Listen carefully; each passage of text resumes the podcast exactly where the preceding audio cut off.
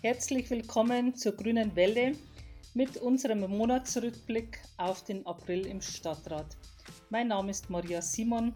Ich bin Fraktionsvorsitzende der Grünen Stadtratsfraktion hier im Regensburger Stadtrat. Und zusammen mit Stefan Christoph moderiere ich heute die Podcast-Folge.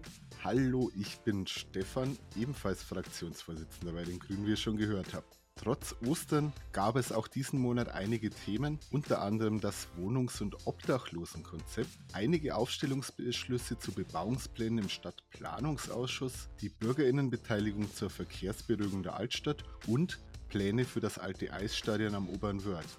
Außerdem fand letzten Samstag der Gedenkweg für die Opfer des Nationalsozialismus in Regensburg statt.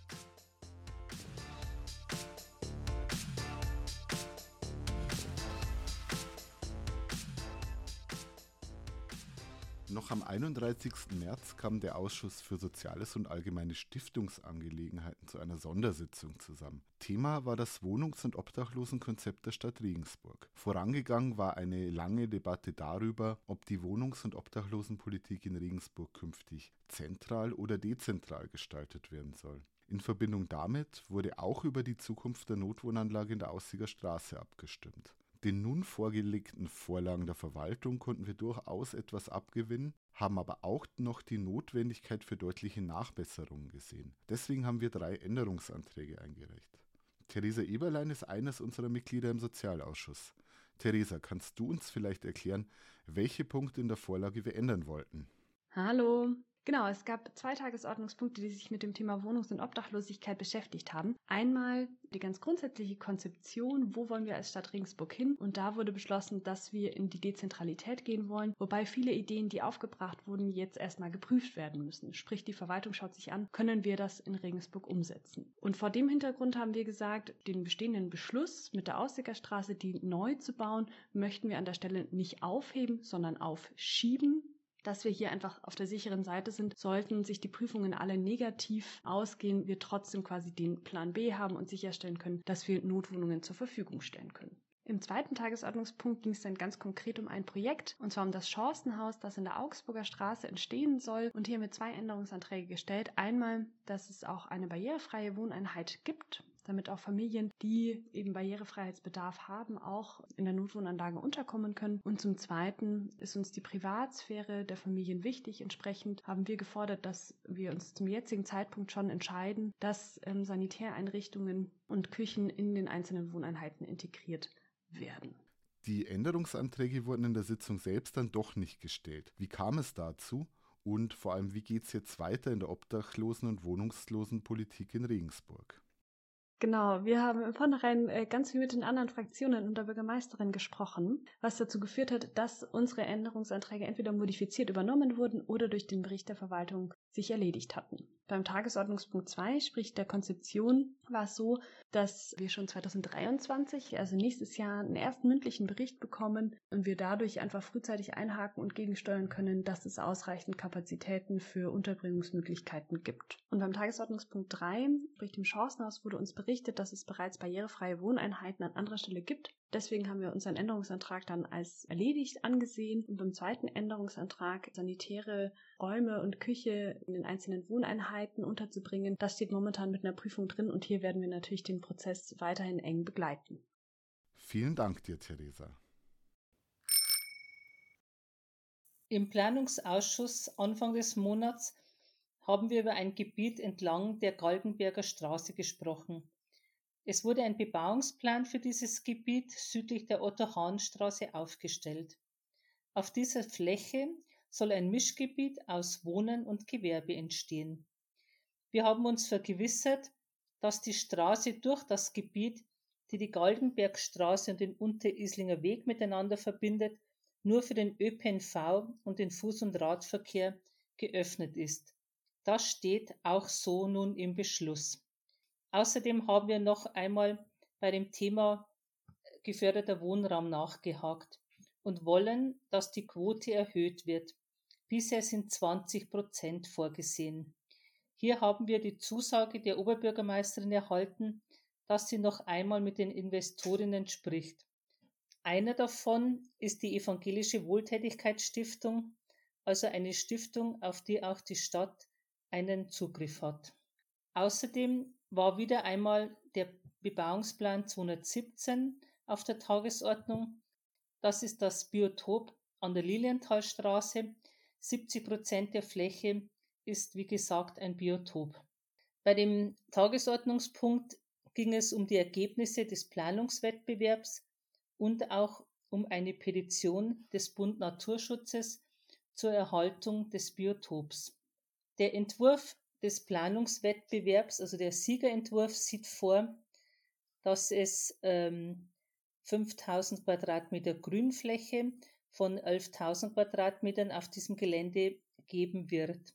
Trotzdem reicht uns das nicht als Grund, dieses Biotop zu überbauen. Wir haben deshalb gegen diesen Beschluss gestimmt.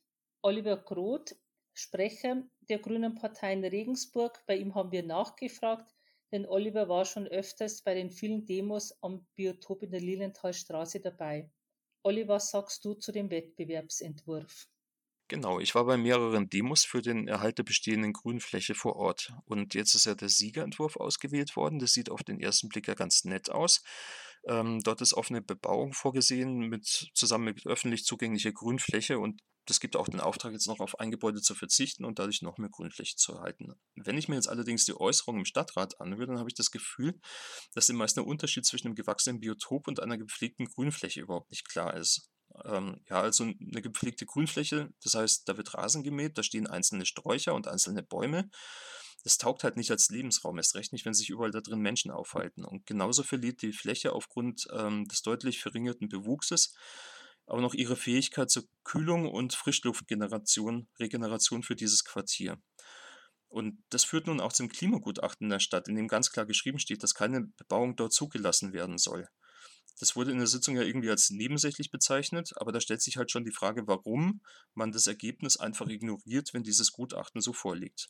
Ich bin auf jeden Fall nach wie vor der Meinung, dass dieses Grundstück gar nicht bebaut werden dürfte. Äh, natürlich brauchen wir Wohnungen, die Lage ist immer noch sehr angespannt, aber die Bebauung muss nicht hier, die kann halt eigentlich auch auf anderen Grundstücken stattfinden. Es ist ja nicht so, dass jetzt bloß hier gebaut werden könnte.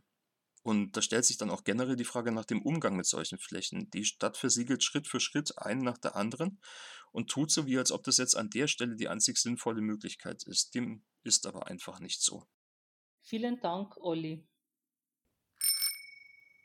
Passend dazu ein anderes Verkehrsthema, das gerade heiß diskutiert wird, ist das Gelände des alten Eisstadions am Unteren Wörth.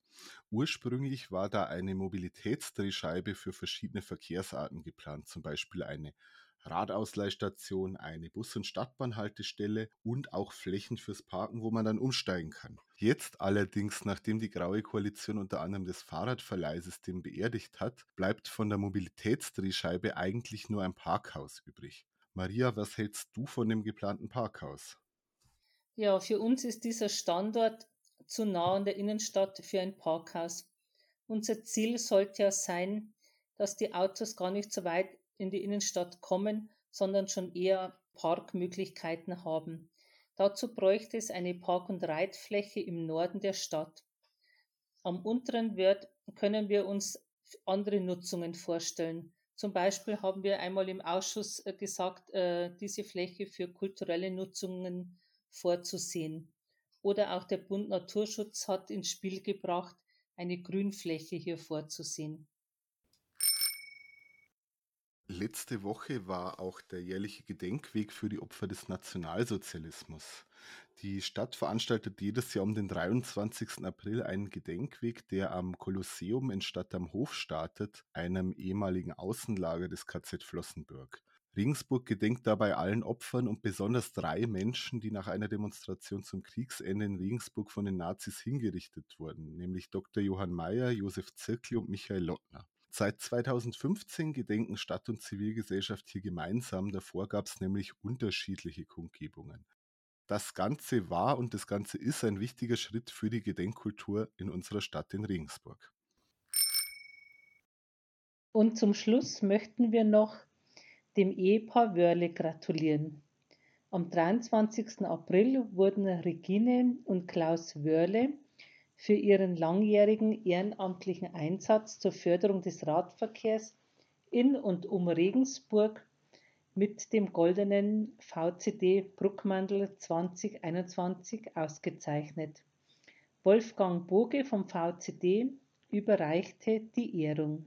Egal, ob es um den Radentscheid oder um Radverkehrssicherheit, Bürgerbeteiligungsverfahren, Freizeitrouten und Radtouren, Fahrradabstellanlagen, Winterdienst, rechtliche Grundlagen aus der Straßenverkehrsordnung oder sonstige wichtige Themen für Fahrradfahrerinnen und Fahrradfahrer in Regensburg geht, die Wörles sind immer mit dabei.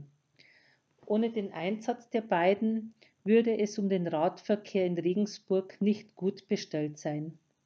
Ihr Engagement zielt weiterhin darauf ab, ein menschengerechtes Verkehrswesen und damit mehr Lebensqualität für unsere Stadt zu schaffen.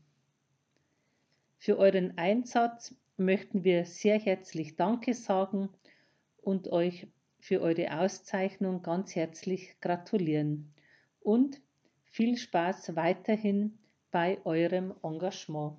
Vielen Dank dafür. Das war's für den April im Stadtrat. Im nächsten Monat erwarten wir unter anderem, dass ein Antrag von uns in den Stadtrat kommt zum Thema Urban Gardening.